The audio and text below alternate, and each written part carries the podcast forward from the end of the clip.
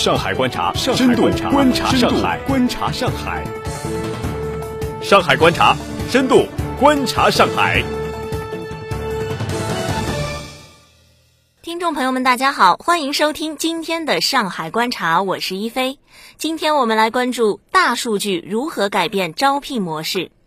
在英国经济学人看来，作为全球性职业招聘网站，领英网不仅改变了传统的招聘模式，更重要的是，在大数据环境下，三点一三亿用户信息将成为其隐藏的宝石。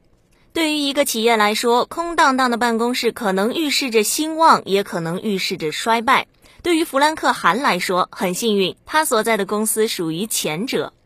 韩所在的公司是一家云计算公司。作为公司的 HR，他正忙于招募员工，有时他会通过领英网进行招聘。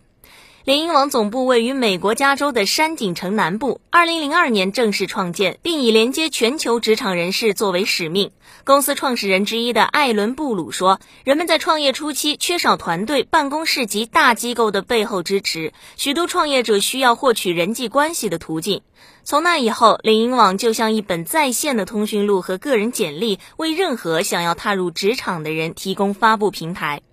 在过去的三年里，领英网的用户增长了近两倍，总数达到三点一三亿人，其中美国之外的用户占三分之二。用户中大部分为职场人士，以大学毕业生为主体。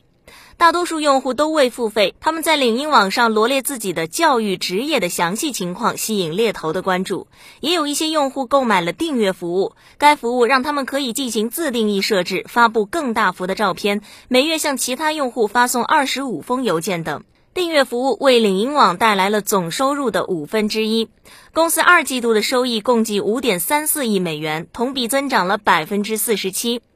然而，领英网不仅为职场人士提供交友的机会，还改变了劳动市场、求职者找工作和雇主找员工的方式。职场人士涌入这个数字平台，企业招聘人员不禁感叹：求职规则在这里完全改变。领英网公司的雄心不止于当前，CEO 杰夫·韦纳对所谓的经济图表进行了设想，把那些寻找开启职业生涯或寻求职业发展的人们连接到一起。据他估计，全球劳动力总数约为三十亿，这也是领英网用户最终可能达到的数量。换句话说，除了招聘业务外，领英网还想改变劳动市场的运作方式，提高经济效率。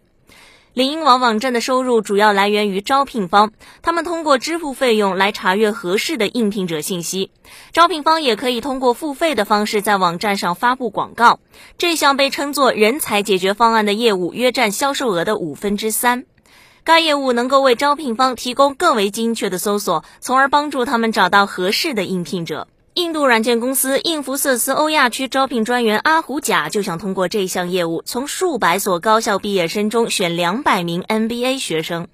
领英网为招聘方带来的好处之一是让招聘方更容易找到那些并不主动寻找新工作，但面临更好的工作机会时又会跳槽的那些人。负责人才解决方案的副总裁丹沙佩罗说：“这类被动求职者占用户总数的百分之六十。”领英网让招聘不再依赖招聘公司，在这个意义上，网站也会给招聘模式带来了挑战。阿胡贾说，两年前他聘用外部招聘机构来完成欧洲区百分之七十职位的招聘，而现在招聘公司的份额下降为百分之十六。诺华制药公司的人力资源负责人史蒂文·巴尔特说，去年他通过领英网至少招聘到了二百五十名员工，而在过去可能需要通过猎头公司才能完成这一目标。然而，对于高级职位来说，领英网仍显得太大众了。不过，领英网在高级职位招聘方面也在不断提升。法国凯捷资讯公司人力资源负责人休伯特·吉罗称，去年他通过该网络在印度聘用了三十三名管理人员。阿胡贾说，即使是涉及高层的招聘，我也没有必要再向猎头公司支付巨额资金。波音公司全球人事总监格伦·库克说：“领英网是招聘专业飞机机师的良好渠道。你未必能想到这些人会出现在领英网上，但他们确实出现了。而在之前，波音的一些职位已经空置了六至八个月。事实上，领英网让企业方便获得人才的同时，也更容易失去人才。在不少企业中，大量员工都成为了领英网的用户。吉罗说，当他运作凯捷公司的业务流程外包时，他鼓励其一万五千名员工使用领英网。我认为让企业拥有良好的面貌是件好事。我们要确保业务合作伙伴对我们有一个清晰的认识。其实，在领英网上，企业间也会进行较量。在网上，求职者会对曾经工作或应聘过的公司进行评分。沙佩罗称其为销售与市场过程。在这个过程中，公司非常注重自身的声誉，这样才能吸引求职者。他们可以通过追踪得知有多少员工已经跳槽加入求职竞争，有多少求职者即将参与竞争。领英网的用户可以对其他企业进行跟随，这反映了对某项工作的潜在兴趣。诺华制药和英孚瑟斯在领英网上都拥有约五百万追随者，而美国科技巨头们的追随者数目则更多。领英网在很多国家和行业吸引了越来越多的用户，它的数据也随之变得越来越丰富。CEO 韦纳认为，如果对工人、企业和大学之间的关系进行跟踪，或者对人们的职业资历和技能进行描绘，并以此来对招聘方的要求，你得到的信息将有助于劳动力市场的改善。这是劳动力市场的大数据。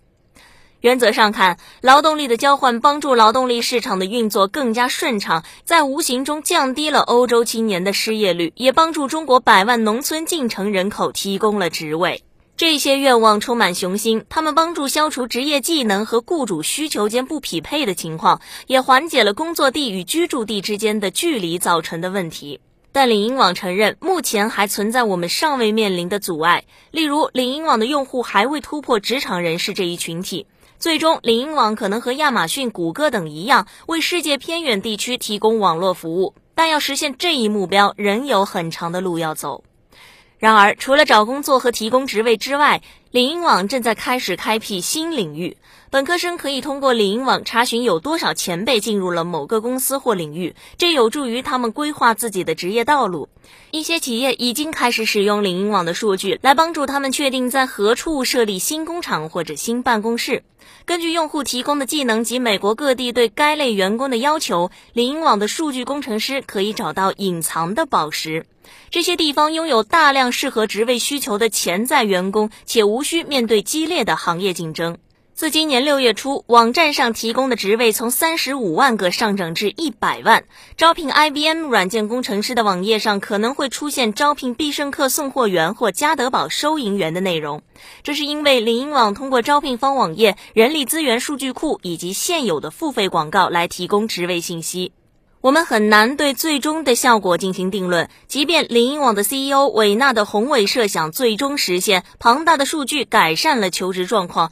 这也无法解决全球的失业问题。许多经济学家在解释西方国家高失业率的问题时，通常将其归咎于职场需求总量上的疲软，而非职位和技能的不匹配。好了，以上就是今天上海观察的全部内容。想要了解更多资讯，请下载蜻蜓 FM。明天同一时间，我们再见。